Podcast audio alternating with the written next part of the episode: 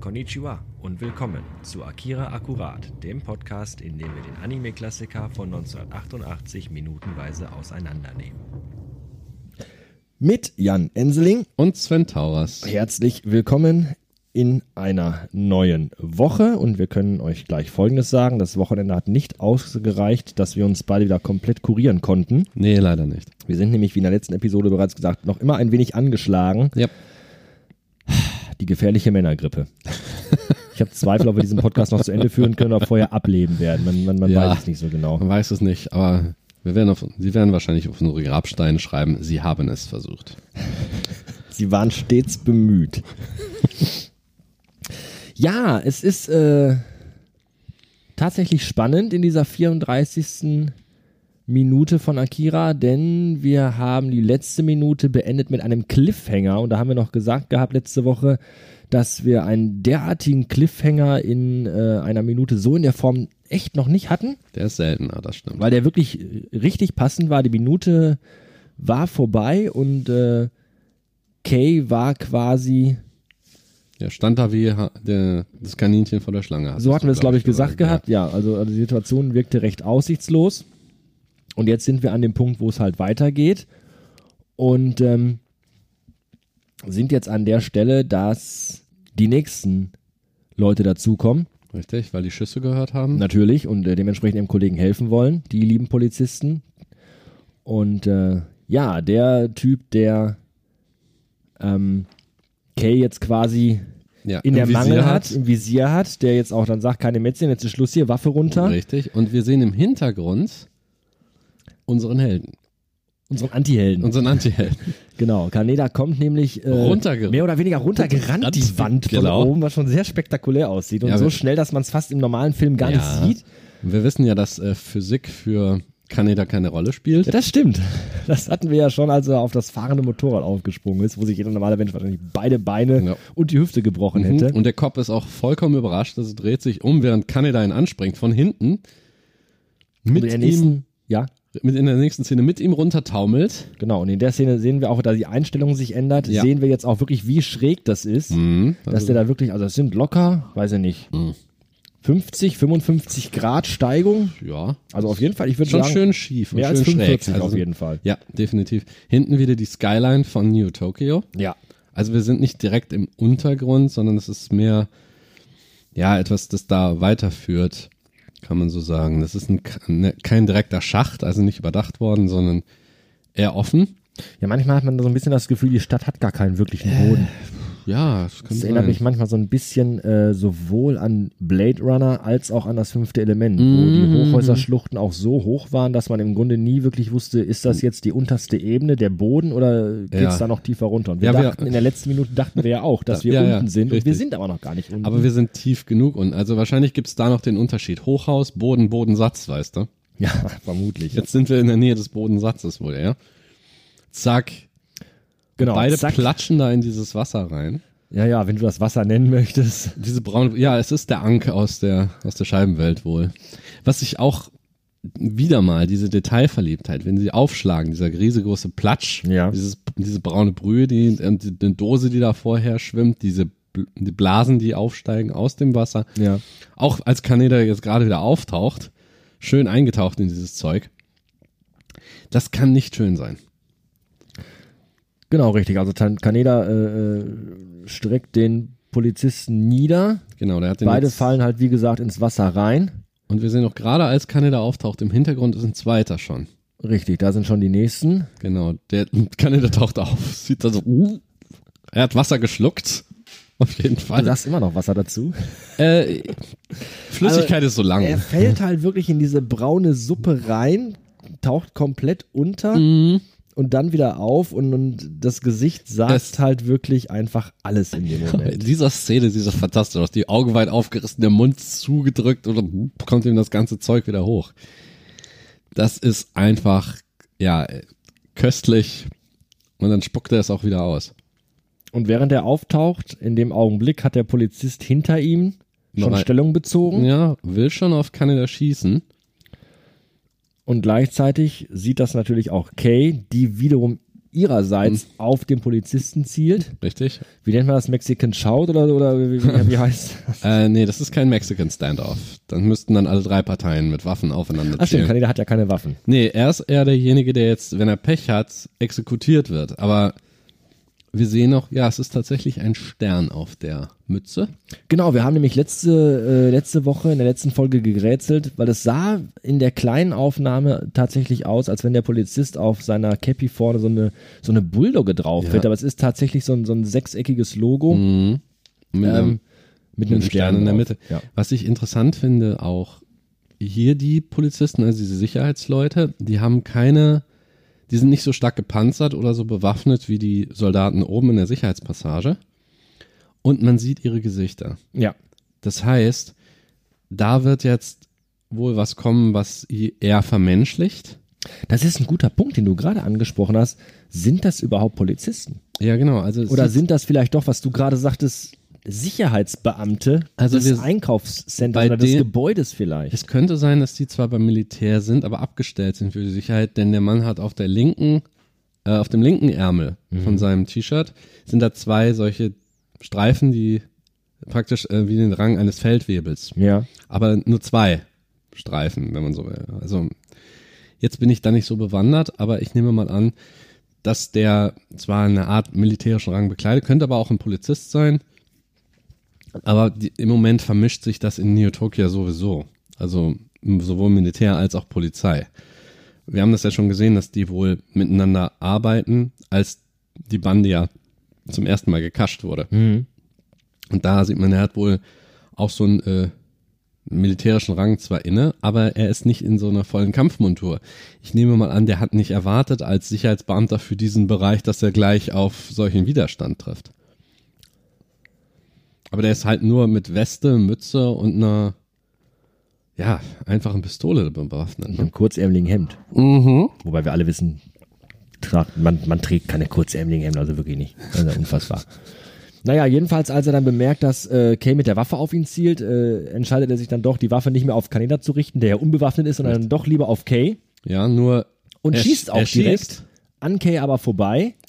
Sie erwidert das Feuer. Kay erwidert das Feuer und ich glaube, sie plant eigentlich nicht wirklich das, was jetzt passiert, nämlich sie schießt ihm sehr unangenehm Direkt ins Gesicht. so in die linke Gesichtshälfte rein und, und das ist schon, das ist schon richtig übel. Ja, also von unserer, von ihm aus gesehen ist es die rechte Gesichtshälfte, was aber nicht mehr viel Unterschied macht. Das ist eine, re- man sieht auch das Blut richtig schön, wie sie ihm die Haut wegfetzt. Der Kerl ist, uff. Ich hatte gerade der ist down. Der ist, und auch Kanedas Gesichtsausdruck, wir haben wieder die Kamera steht näher bei Kaneda und der guckt in ihre Richtung völlig entgeistert, während der Kerl hinten dann halt, ja, zu Boden geht. Und da sehen wir wieder diesen menschlichen Aspekt in dem Film. Kaneda guckt sich die Szene an, auch mit weit aufgerissenen Augen, aber Kay ist auch vollkommen durch den Wind dadurch. Richtig. Ähm, der Typ sackt zusammen, rutscht dann runter in die, in die, in das Brackwasser rein. Richtig? Und genau das, was du sagst, sowohl Kaneda als auch, also auch Kaneda äh, guckt schockiert und erschrocken. Ähm, wir haben letzte Woche auch darüber gesprochen, dass die Jungs ja schon aggressiv und brutal sind, aber Ja. eben nie mit Waffen hantiert haben bisher. Also mit Schusswaffen. Mhm. Und äh, selbst den schockt das gerade, dass da gerade äh, in seinem Beisein quasi ein Mensch erschossen wurde. Richtig. Das schockt ihn schon. Und Kay, von der wir ja auch dachten, dass sie so eine harte Untergrundtante ist, die mit einem Sprengsatz in einem Einkaufscenter, naja, im Grunde auch äh, das quasi weiß, dass da Menschenleben Ja. gefährdet sind durch so eine Aktion. Das, ja, nur ist es so, eine Bombe oder ein harter Schlag im Vorbeifahren oder ein Molotow-Cocktail in ein Auto, was wir ja alle schon gesehen haben, das ist Kollateralschaden. ja, Der ist nicht persönlich. erstens nicht persönlich und zweitens Ja. ist eine Bombe auch kein, kein direkter Angriff. Nee. Also wenn ich vor jemandem stehe und also ob ich jetzt irgendwo hingehe, eine Bombe deponiere und dann abhaue, was natürlich auch, was man auch natürlich definitiv nicht tun sollte, Nee. ähm, oder ob ich jemandem wirklich aus vier Meter Entfernung ins Gesicht schieße, Richtig. ist glaube ich dann doch nochmal eine andere Liga. Genau, und deshalb sage ich ja, das ist ein sehr vermenschlicher Moment. Erstens, wir sehen das Gesicht des Polizisten. Und zweitens, das ist jetzt persönlich. Dass Rio ihr die Waffe gegeben hat, war vermutlich nur, wenn, dass sie sich schützen kann oder zumindest auch nur solche Warnschüsse Dieses abzugeben. Gefühl von Sicherheit. Von dieses Gesicht, genau. auch, ja. Sie hat aber nie geplant, tatsächlich jemanden aus so kurzer Distanz und dessen Gesicht sie auch sehen kann, zu erschießen, weil als die Bombe hochging, klar, die sind mit, mit der Menge abgehauen, aber sie haben nicht gesehen, wem sie geschadet haben. Das war einfach nicht der Fall. Persönliches Drama, persönlicher Schaden geht ihr immer noch sehr nahe. Das hat man ja gesehen am Anfang des Films, als ihr Kollege von, den, von der Armee auch niedergeschossen wurde. Und da ist es, sie ist ja wirklich persönlich jetzt involviert. Sie hat jetzt gerade in dieser Sekunde einen Menschen erschossen. Und zwar auf ziemlich, sie hat ihm nicht in den Bauch geschossen, sie hat ihm nicht, keine Ahnung, sauber zwischen die Augen geschossen, sondern sie, haben, sie hat ihm das halbe Gesicht weggefetzt. Und das ist ein Schockmoment und deswegen sage ich, das vermenschlicht sie dann. Sie hat wahrscheinlich, hat sich, kann ja sein, dass sie sich der Organisation angeschlossen hat. Man hat zwar gesagt, okay, es wird Kollateralschaden geben, aber es wird im größten Teils nur die treffen, die es verdienen. Die sind ja dann gesichtslos. Aber jetzt hat dieser Polizist ein Gesicht und er stand genau vor ihr. Sie konnte genau seine Gesichtszüge erkennen, so wie er, wir ja auch. Wobei wir ja auch gar nicht wissen, ob sie überhaupt ähm, oder inwieweit sie in dieses Bombenattentat äh, verwickelt war. Das, äh, ich glaube nicht, dass das ihre Idee war oder dass sie die ausführende Kraft dabei war. Ich glaube schon, nicht. dass das eher Rio war Vermutlich. und sie einfach als Begleitperson vielleicht mit dabei war Mhm. und dementsprechend vielleicht ihre, ihre Haltung zu der ganzen Sache oder ihre Meinung dazu auch gar nicht gefragt wurde Vermutlich nicht. und, und aber nicht, von, nicht von Interesse ist für irgendwen. Aber jetzt ist eben halt tatsächlich sie hier ganz alleine die ausführende Kraft gewesen, die gerade ein Menschenleben beendet richtig. Und du kennst ja das alte Credo, ne? Mit gegangen, mit gefangen, mit gehangen. hat. So sieht's aus. Und das ist gerade das, was, glaube, was Kay jetzt langsam realisiert, dass wie stark sie in die Sache tatsächlich involviert ist. Ja, und äh, während Kay noch wie angewurzelt dasteht und völlig geschockt ist und auch Kaneda noch geschockt ist, hören wir dann wieder schon aus der Entfernung die nächsten Polizisten Mhm. anrollen. Was ich dann ganz interessant finde, jetzt im Hintergrund auf dieser Schräge sieht man auch, wie hoch das Wasser steht. Also Ich- wir sind jetzt bei 80 Zentimeter. Ja. Einfach nur als dieses kleine Detail. Da steht ein Meter, zwei Meter. Das heißt, als Kaneda den runtergeworfen hat, war das schon praktisch die Höhe von so einem Mini-Pool. Zumal es deckt sich auch tatsächlich damit, und das ist wieder eine schöne Detailsache, äh, Sache, die man da sieht. Es deckt sich auch damit, wie weit Kanedas Oberkörper aus dem Wasser Ja. rausragt. Das Ja. passt also auch mit dieser äh, Maßanzeige da hinten an der Wand. Das, das finde ich schon, finde ich schon sehr Das gut. ist auch wieder so etwas. Es ist eine Kleinigkeit, aber das ist wieder dieses Show, don't tell. ja. das da nur gezeigt wird. Da ist nicht irgendjemand, der im Vorfeld mal irgendwo gesagt hat, oh, wisst ihr noch, wie das in der Kanalisation ist? Ja, derzeit steht das Wasser bei 80 Zentimeter. Könnt ihr euch das vorstellen? Das wird nicht gesagt, sondern einfach nur platsch. Wir sehen, Kanada ist es tief genug, dass er da mit vollem Körper da reinfallen kann. Und dann am Ende sehen wir noch, wie hoch es genau ist, Ja. ohne dass irgendjemand ein Wort darüber verliert. Man muss es nicht explizit sagen, es reicht, wenn man es zeigt. Das ist einfach auch wieder so ein kleines Beispiel für das Storytelling innerhalb dieses Films, was ich sehr faszinierend finde.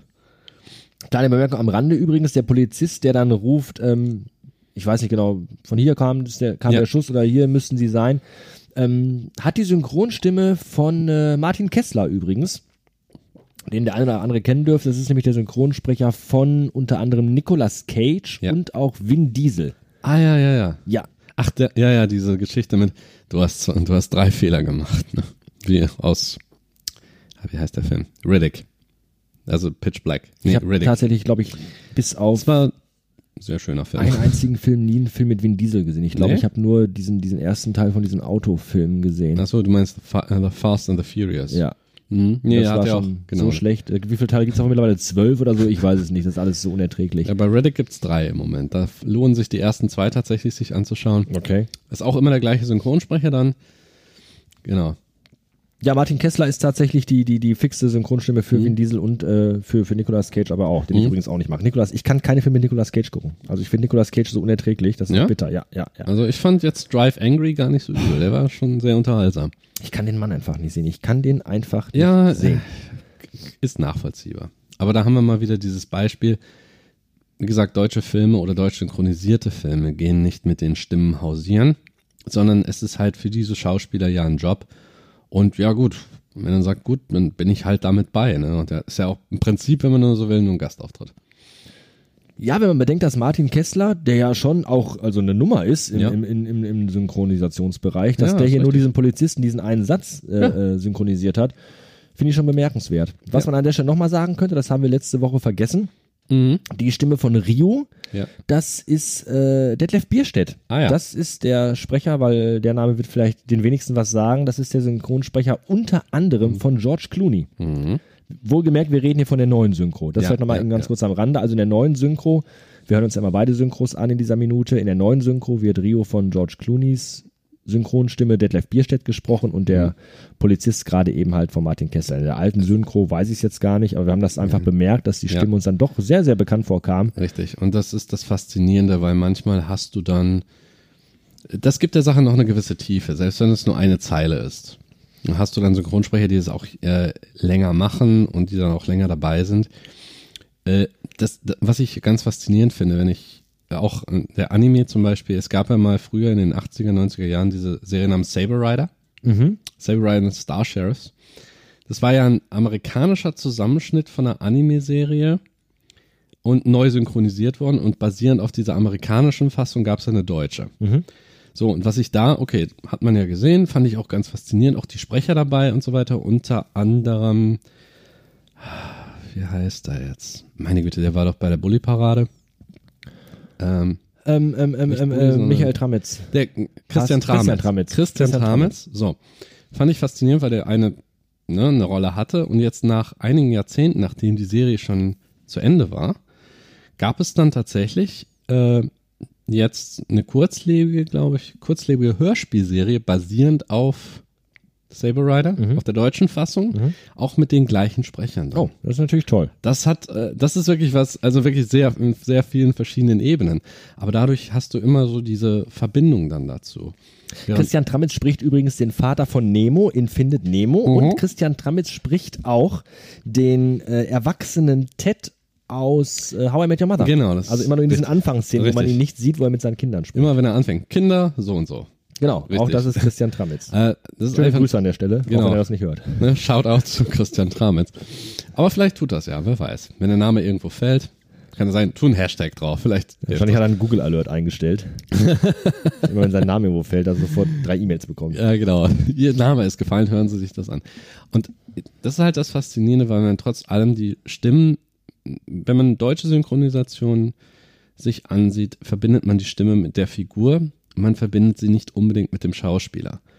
Das ist halt für die Schauspieler ist das ein Job. Während, hatten wir ja auch schon mal gesagt, bei amerikanischen Filmen ist das leider Moment, seit... wie, wie, wie meinst du das jetzt? Hm? Wie meinst du das jetzt? Also wir haben ja zum Beispiel gesagt, äh, viele Filme, viele Animationsfilme gehen ja inzwischen mit den Celebrity-Stimmen oder mit den Promi-Stimmen ja hausieren. Leider vor allem auch meistens dann mit, mit, mit Prominenten, die eigentlich von Synchronisation Richtig. gar keine Ahnung haben So. und das alles so, so, so schlecht machen. Genau. Und die sehen das dann halt, das ist dann aber das, das Problem des Studios. Ja, absolut. So, während bei einer deutschen Synchro, der, du kannst der bekannteste Schauspieler sein. Äh, auch zum Beispiel, äh, wie heißt der? Hans-Joachim Hallwachs? Auf jeden Fall Hallwachs heißt der mit Nachnamen. Der hat äh, auch ein ziemlich bekannter deutscher Schauspieler. Aber den, den hatte ich das erste Mal gehört in, dem, in der Hörspielfassung für Herr der Ringe. Da hat er Aragorn gesprochen. So, und dann habe ich den, habe ich nur die Stimme mal gehört und zwar in, in ich glaube, in dem ersten Otto-Film oder so. Da war der, dieser Schauspieler damit bei und ich denke, die Stimme kennst du. Aber das ist eben, wie gesagt, diese Sache, dass die Schauspieler dann sehen das als Beruf, als Berufung vielleicht auch. Aber das sind dann auch Leute, die wissen, wie intoniert man, wie bringt man eine Rolle rüber. Und nicht einfach nur, weil sie prominent sind, werden sie jetzt damit besetzt und haben dann die anthropomorphe Figur hat dann ungefähr die Gesichtszüge. Das ist richtig. Also eine, Ja. eine, eine Sy- Synchronisation, gerade in Deutschland, wo Synchronisation noch relativ gut und professionell betrieben wird. Mhm. Ähm, Synchronsprecher ist hier schon, hat schon mit Schauspiel viel zu tun. Es ist nicht nur ein Text ablesen Nein, und nein. lippensynchron sprechen, das ist hier schon wirklich Genau. richtige, richtige Das Kunst. ist richtig. Definitiv. Das ist auch Kunst und Arbeit. Aber niemand würde, das hatten wir ja auch schon mal gesagt, auf dem Cover von der DVD oder Blu-ray von Akira würde niemand sagen mit der Stimme von. Das ist richtig. Da würde vielleicht, ja klar, hinten würde vielleicht Cast stehen, so und so, so und so und so und so. Oder auf den DVD-Extras, aber keiner würde damit jetzt groß hausieren gehen. Da- Zum Beispiel würde keiner sagen, mit der Stimme von Detlef Bierstedt würde jetzt nicht draufstehen und dann am Ende weiß man, wo war der jetzt eigentlich? Und dann hatte der nur eine Zeile. Verstehst du, was ich meine? Das würde keiner tun. Wobei ich ja dann doch jemand bin, der, weil, weil du auch gerade sagtest, man, man, man verbindet die selten oder nicht oft miteinander. Ich tue das tatsächlich immer wieder. Also ich bin dann auch leider so ein, so ein Freak, der einen Film sieht, einen amerikanischen synchronisierten Film und dann höre ich eine Stimme und dann macht es sofort im Kopf Klick und ich denke sofort, aha, das ist doch die gleiche Stimme wie Ja. der und der und wie der und der, das ist doch der und der Synchronsprecher. Ich ertappe mich da immer wieder selber bei und das finde ich auch ganz schön. Das habe ich auch letzte Woche schon gesagt, wenn ich in Filmen unlogische Momente habe, Mhm. das macht mir das Filmvergnügen oftmals kaputt. Und so habe ich das dann auch bei Synchronschnitt. Das macht mir das Filmvergnügen nicht kaputt, aber ich bin dann echt für ein paar Sekunden raus, weil ich mir dann den Kopf zerbreche, woher ich diese Stimme kenne und wo der noch mitgespielt hat und überhaupt. Ja, Deswegen bin ich immer ganz froh, dass das ja zum Glück ein, ein Zeichentrickfilm Ja. ist, wo man keine echten Schauspieler sieht. Nee, weil nee. wenn man dann auch wieder anfängt zu überlegen, ach, der hat doch da mitgespielt und das war Ja. doch der und der, richtig. Das ist eigentlich immer dann ganz gut. Und die alte Synchro strotzt ja auch jetzt nicht, finde ich, vor Synchronstimmen, äh, die man jetzt so auch viel hört oder kennt. Also Mhm. es gibt genug Filme aus den 80er Jahren, wo auch immer wieder dieselben Stimmen vorkommen, die man in, immer wieder in denselben Filmen auch hört. Und so ist es Genau. heute natürlich auch. Auch heutzutage hörst du immer wieder die gleichen Stimmen. Mhm. Aber ich finde, Akira hat gerade in der alten Synchro nicht viele bekannte Synchronstimmen, die einem Nee. sehr, sehr markant auffallen würden. Nee, du würdest dann, klar, du würdest jetzt zum Beispiel, wenn du Akira kennst und dann in einem anderen Film, ob der jetzt synchronisiert ist oder ob da jetzt der jeweilige Schauspieler dann dabei ist, wenn du den dann hörst, dann würdest du sagen, okay, der war jetzt in, der war jetzt in dem Film oder hat die Synchro-Rolle da und da übernommen. Jetzt klar, signifikant zum Beispiel oder sehr auffällig der Synchronsprecher von Worf beziehungsweise von dem Oberst in der alten, Ja. Da ist das natürlich, aber das kann auch, ist halt der Sache geschuldet, es handelt sich um einen professionellen Synchronsprecher. Muss nicht mal ein Schauspieler sein, sondern ein professioneller Synchronsprecher, der praktisch nur hinter der, äh, nur hinter dem Mikrofon steht und eigentlich nur das macht. Ja. Was auch faszinierend ist dann. Und der auch nicht ganz so zermatscht aussieht wie Kanada gerade. Um mal wieder so ein bisschen Richtung Film zu kommen. Mhm. Ähm, ja, Kaneda und äh, Kay, also Kaneda zieht jetzt Kay weg, Ja, die immer noch äh, völlig paralysiert dasteht, weil sie immer noch nicht fassen kann, was sie gerade getan hat.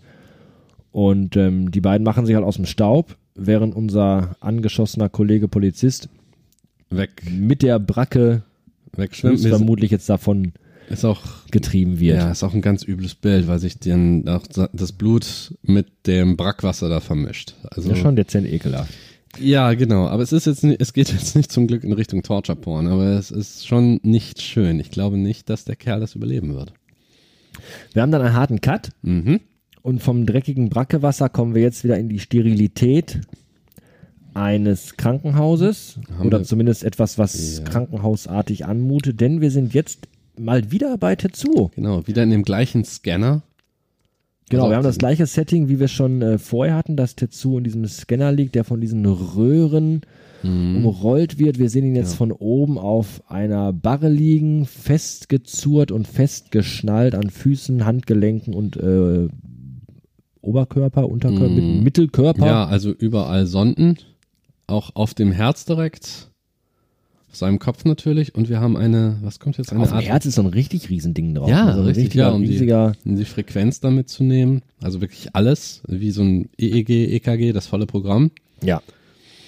Und wir sehen ihn aber nur sehr, sehr kurz, Mhm. denn direkt nachdem wir erkannt haben, aha, hier ist Tetsuo wieder in dieser Krankenhausuntersuchungssituation, Ja. haben wir eine Weißblende und und haben dann, wir wissen es nicht, ob das jetzt was ist, was Tetsuo träumt mhm, oder ob wir eine Rückblende haben. vermutlich beides. Das könnte eine Erinnerung sein. Das könnte eine Erinnerung sein. Das, das würde vielleicht am ehesten auch Sinn machen. Und zwar, Wir sehen einen Flur, also die Kamera, wenn man so will, sitzt in einem Flur mit Blick nach draußen. Wieder haben wir diese wunderbaren Lichteffekte, Mhm, die aber auch noch ein bisschen, äh, es ist noch ein bisschen erhellt dadurch, dass es halt sich, äh, wie heißt das jetzt? Es ist so eine Art Schimmer noch Ein heller Es, Schimmer, es, da es ist ein bisschen überblendet. Genau, ein bisschen überbelichtet. Äh, durch die Tür sehen wir links eine Dame in einem grünen Kostüm. Entschuldigung. Ja. Das finde ich tatsächlich bemerkenswert, weil das ist dieser, wirklich dieser Effekt, wenn du aus einem dunklen Raum heraus filmst oder fotografierst Ja. und den Raum relativ gut belichtet hast, dann ist natürlich der Außenbereich, der ja lichterfüllt ist, überbelichtet. Genau. Den Effekt hatten wir ja auch bereits in der Szene in der Schule. Richtig. Und der wird hier auch genauso dargestellt. Wir sehen den Raum natürlich im Halbdunkel, aber okay ausgeleuchtet, Ja. dass wir erkennen, wo wir sind. Es ist nicht komplett schwarz. Aber dadurch, dass der Raum natürlich etwas angehellt ist, Mhm. ist wirklich der Außenbereich überbelichtet. Ja, Und richtig. das sind so Details, das findest du halt, glaube ich, auch nicht in einem Disney-Film, auch nicht Nee. in einem guten Disney-Film. Das ist einfach wirklich so eine, so eine, dieses typische reale Kamerasetting, Ja. was, was in, in, in real, bei einem real gefilmten Film auch genau so aussehen würde. Das Das, das, ist wirklich sehr bemerkenswert. Äh, Man darf natürlich nicht vergessen, Disney ist technisch gesehen sehr gut. Ja, die keine Filme Frage. sind technisch gesehen gut.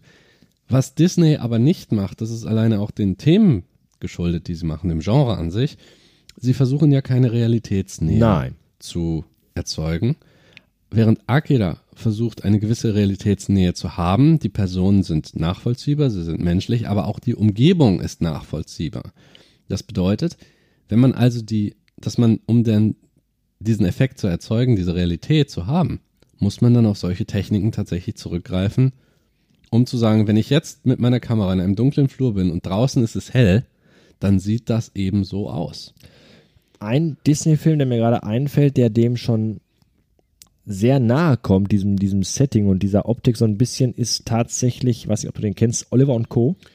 Den kenne ich, gesehen habe ich noch nicht. Der quasi, der spielt quasi in der Jetztzeit. Hm, New York. Ich glaube, der ne? Film ist Ende der 80er Ja. in New York, genau. Und da ist wirklich auch eine, eine unfassbar hohe Detailverliebtheit, was einfach die, die, die, die Szenerie in den Straßen von New York angeht. Richtig. Ähm, da kann man tatsächlich so gewisse Parallelen zu Akira ziehen, einfach nur rein optisch jetzt. Wir reden weder von Inhalt noch sonst irgendwas, klar. sondern einfach dieser Zeichenstil, dieser Grafikstil, der da äh, äh, betrieben wurde, der kommt dem, was wir bei Akira sehen, finde ich schon sehr nah. ja. Alles, was du sagst, Disney ist nie Realitätsabbilden, weil das sind halt immer Fantasiegeschichten in Fantasiewelten Das sind ja größtenteils Märchen. mit, mit äh, sind größtenteils Märchenverfilmungen, genau, die auch immer, jeder Disney-Film hat ja auch so einen gewissen Stil, einfach einen Zeichenstil irgendwo, äh, der jeden Disney-Film irgendwie auch so ein bisschen unique macht. Aber äh, Oliver und Co. ist tatsächlich optisch, finde ich, ein ganzes Stück weit an Äh, Akira. ja, der ist optisch sehr 80er. Das kann man nicht anders sagen. Ja, und wir sehen halt in dieser kurzen Sequenz, die tatsächlich nur noch irgendwie 12, Mhm. 13 Sekunden geht, einen älteren Herren mit Ja. einem kleinen Jungen an der Hand, der vor einer Frau steht. Beide verbeugen sich auf die typisch japanische Art und Weise, um sich Mhm. Ja. zu verabschieden, zu begrüßen, zu begrüßen. verabschieden, sonst irgendwas. Aber der Junge guckt auch sehr skeptisch und beim Gesichtsschnitt, man sieht, es ist Tetsuo. Es ist dazu. Und wir reden hier von einem So. jungen Alter, irgendwas, ich würde jetzt mal tippen zwischen fünf und sieben. Ja, kann sein. Also man sieht auch, diese Szene läuft auch komplett ohne Dialog ab. Wir haben nur Musik im Hintergrund. Auch keine Geräusche, kein Ton, richtig, sondern wir hören einfach äh, jetzt äh, Musik aus dem Akira-Soundtrack und zwar hören wir das Stück Illusion. Mhm. Äh, ein Stück, was musikalisch ganz anders ist wie das, Das Tetsu oder, oder das. Kaneda-Thema, sondern Ja. es ist ein ruhiges Stück, es ist mit Panflöten, es ist sehr, Mhm. sehr, Sehr hoch, sehr hoch, sehr sehr, sphärisch, Ja. äh, sehr, sehr, es ist schon so ein, so ein unterstreicht diese Theorie, dass es eine Ja. Traumsequenz ist, finde ich sogar so ein bisschen. Illusion also halt im Sinne von Illusion oder Traumbild, beziehungsweise auch Trugbild kann es auch sein. Ähm, der Mann übergibt Tetsuo an die Frau. Die so eine, also eine junge Dame, Eine junge Dame. Frau Ja, mit längeren Haaren und Pferdeschwanz. richtig. Die, die also relativ locker noch, also mehr so Kindergärtnerin-mäßig. würde ich im ersten Moment auch sagen. Also irgendwie Mhm. auf jeden Fall eine Erzieherin, Kindergärtnerin, Pädagogin, äh, lächelt, hält ihm die Hand in und, genau. und will ihn wirklich freundlich in Empfang nehmen, aber Tetsu Der geht halt mit gesenktem Kopf traurig. Also Ja. definitiv äh, äh, sehen wir hier ein wirklich ein trauriges Kind, Ja. das gegen seinen Willen gerade irgendwie Ja, genau. Ja, Was da passiert, keine Ahnung. Es könnte im, im, im allerbesten Fall ist es einfach nur der erste Kindergartentag Ja. oder, oder irgendwie erster Schultag oder so. So, jetzt, jetzt geht auch mit der Tante das mit. kann sein. Die Sache ist nur die, was ich vermute, ist nach dem, was wir ja schon wissen, er, der Mann verbeugt sich auch sehr tief und geht dann davon die verabschieden. Es kann der erste Kindergartentag sein, nur was wir ja schon wissen ist, dass Tetsuo, Kaneda unter anderem, auch die gesamte Gang, stehen unter der Obhut des Staates, Mhm. Unter der Schule. Mhm. Wir wissen ja auch, das ist vermutlich so eine Art Internat. Es gibt ja das Pendant für die, für die Mädchen, Mhm. dass die dann ein Wohnheim haben und so weiter. Und diese Szene, die wir jetzt sehen, diesen Flur, so ähnlich haben wir den auch in dem Wohnheim schon gesehen. Mhm. Mit den ganzen kleinen Schließfächern, die Türen auf der linken Seite zu den Räumen jeweils. Und dadurch, dass da halt kein Wort gesprochen wird, wir wissen es nicht ganz genau. Wir können aber vielleicht sagen, dass Tetsu gerade in dem Moment ist er jetzt in die Obhut des Staates gegeben worden. Wir sehen ja auch zum Beispiel, warum sind es nicht, wenn, war das der Vater, warum sind es nicht beide Elternteile zum Beispiel? Also für einen Vater war mir das zu alt. Kann auch sein. Ich würde vermuten, dass es vielleicht der Großvater ist, Kann auch sein. Dass die Eltern vielleicht aus welchen Gründen auch immer nicht können. Mhm. Entweder Es kann alles Mögliche sein. Also zumindest die Eltern sind auf jeden Fall abwesend. die Eltern sind abwesend. Also da war ein älterer Herr, der, der Tetsu quasi an eine Pädagogin, Kindergärtnerin, Aufpasserin, wie auch immer wir sie nennen wollen, übergeben hat und dann auch schleunigst dann das weitergesucht hat. Was ist denn Das war ein sehr kurzer Abschied. Also es war Ja, jetzt auch nicht irgendwie ja. ein sehr, sehr emotionaler Abschied. Nein. Er hat halt quasi ihn so mit der Hand rübergezogen, geht Genau. auch mal zu der Tante, hat sich verabschiedet, ist dann gegangen. Ähm, ob das ein tatsächlich ein Verwandter war, wage ich fast zu bezweifeln, weil Ja. dafür ging mir das einfach zu schnell und zu herzlos über die Stimmt, Bühne. das könnte natürlich sein, dass das jetzt nur wieder so eine weitere Etappe war vorher. Dass Tetsu in der Obhut von jemand anderem war und jetzt wieder weitergereicht worden ist, wenn man so will. Die Szene, warum würden die das sonst so zeigen? Man hätte auch einfach sagen können in irgendeiner Dialogzeile, ja, ich bin genauso weise aufgewachsen wie du. Oder ich bin, meine Eltern sind tot oder sonst irgendwas. Aber durch die Szene alleine sieht man, dass er knapp, kurz und knapp wird er übergeben. Der Mann verabschiedet sich, geht davon, während sich die Frau natürlich die Mühe gibt, sie versucht positiv zu sein, man sieht sie lächeln, auch sie winkt dann Mhm. dem Mann hinterher, versucht auch Tetsuo dazu zu überreden oder Zu animieren. Ne, zu animieren, dass Mhm. er es ebenso macht. Äh, es kann ja sein, dass das einfach wieder so eine weitere Etappe ist. Dass er schon vorher als Kleinkind zum Beispiel auch tatsächlich schon in der Obhut des Staates war und das ist jemand, der eine, ein, zwei Jahre auf ihn aufgepasst hat und jetzt das aber nicht weitergeht, sondern er muss in die nächste Phase. Wie zum Beispiel Grundschule oder sowas. Du hast es ja selber gesagt, zwischen fünf und sieben. Ich kenne jetzt das japanische Schulsystem nicht. Es kann aber auch sein. Es ist alles möglich. Einfach nur der Opa ist, der ihn Ja. mal wieder zum Kindergarten gebracht Kann hat. auch sein. No, aber warum, warum sonst würde man, Tetsuo guckt aber auch sehr skeptisch. Ja, wenn- Kopf unten und so. Hm, Richtig, genau. Wenn man ein Kind, selbst wenn es der erste Tag ist, aber dann müssten dann mehr Kinder dort sein. Dann wär, da würde da alles rumwuseln schon. Dann wäre da auch Bewegung und Leben drin, aber das Einzige, was wir sehen, ist dieser Flur. Im Hintergrund, ganz am Ende, ist eine, ist auch eine Wand, wo dann es links und rechts weiterführt. Ein Ball liegt in dem, auf dem Boden rum. Und da liegt eine, steht ein, hängt ein Bild an der Wand. Aber es ist alles leer und relativ trist. Die, das Licht, das reinscheint, ist relativ grell, eben weil der Flur so dunkel ist. Und auch ne, diesem Leuchten geschuldet, weil es eben eine Traumsequenz oder eine Erinnerungssequenz ist. Und so wie Tetsuo guckt, das ist kein Tag, auf den du dich freust. Wenn du ein Kind hast, das schon öfter im Kindergarten war oder öfter dort, dort gelassen worden ist, dann normalerweise, die freuen sich darüber, dann können sie jetzt spielen gehen, treffen ihre Freunde und so weiter und so fort. Bei Tetsuo ist das eher so, was mache ich hier eigentlich? Oder der, der ist relativ skeptisch dann. Dir fällt dir eigentlich auf, dass in diesem letzten Bild, das wir jetzt noch sehen, bevor die Minute rum ist, dass da so ein bisschen ein kleiner Fehler mit dem Licht ist? Weil wenn du mal hinten den Korridor Ja. siehst, das Licht kommt von rechts. Ja, Der Korridor ist hell beleuchtet, der Mhm. Ball wirft natürlich einen Schatten. aber die Fenster. Also müsste ja. aus den Fenstern das Licht ja auch, Auch von rechts die- kommen, aber es wirft kein Licht an die Richtig. gegenüberliegende Wand oder auf Mhm. den Boden. Das finde ich ein bisschen seltsam. Ja, genau. Da ist dann wohl die Detailverliebtheit etwas verloren gegangen. Das müsste eigentlich so auf die gegenüberliegende Eigentlich Wand schon, weil du fallen. auch hier hinter der Wand so einen leichten Mhm, Lichtkegel mhm. auch siehst. Genau, das, das fehlt, klar. In, kein Film ist fehler, fehlerfrei. Kein Film ist fehlerhaft.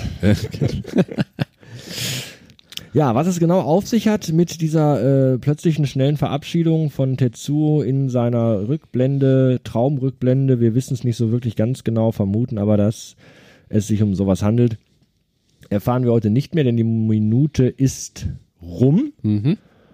Und wie es weitergeht, erfahren wir Ende der Woche am Freitag, wenn wir uns wieder hören bei Akira Akkurat, würde ich sagen. Oder haben wir jetzt irgendwas vergessen, ausgelassen? Glaube nicht. Die Minute ist tatsächlich nicht sehr textintensiv, es wird nicht viel gesprochen. Das, was passiert ist, haben wir gesehen. Jetzt schauen wir weiter. Haben wir mal wieder die Szene gewechselt. Jetzt wird es etwas ruhiger, etwas, ja, äst äh, nicht ästhetischer. Vielleicht etwas mystischer wieder. Etwas mehr in die Vielleicht auch Gedankenwelt etwas rein. erklärender, wir werden es dann sehen. Genau, also je weiter wir im Film gehen, desto mehr Erklärungen bekommen wir. Aber bis dahin müssen wir uns dann gedulden. Alles klar. Dann danke fürs Zuhören und bis zur nächsten Folge. Macht's gut bis dahin.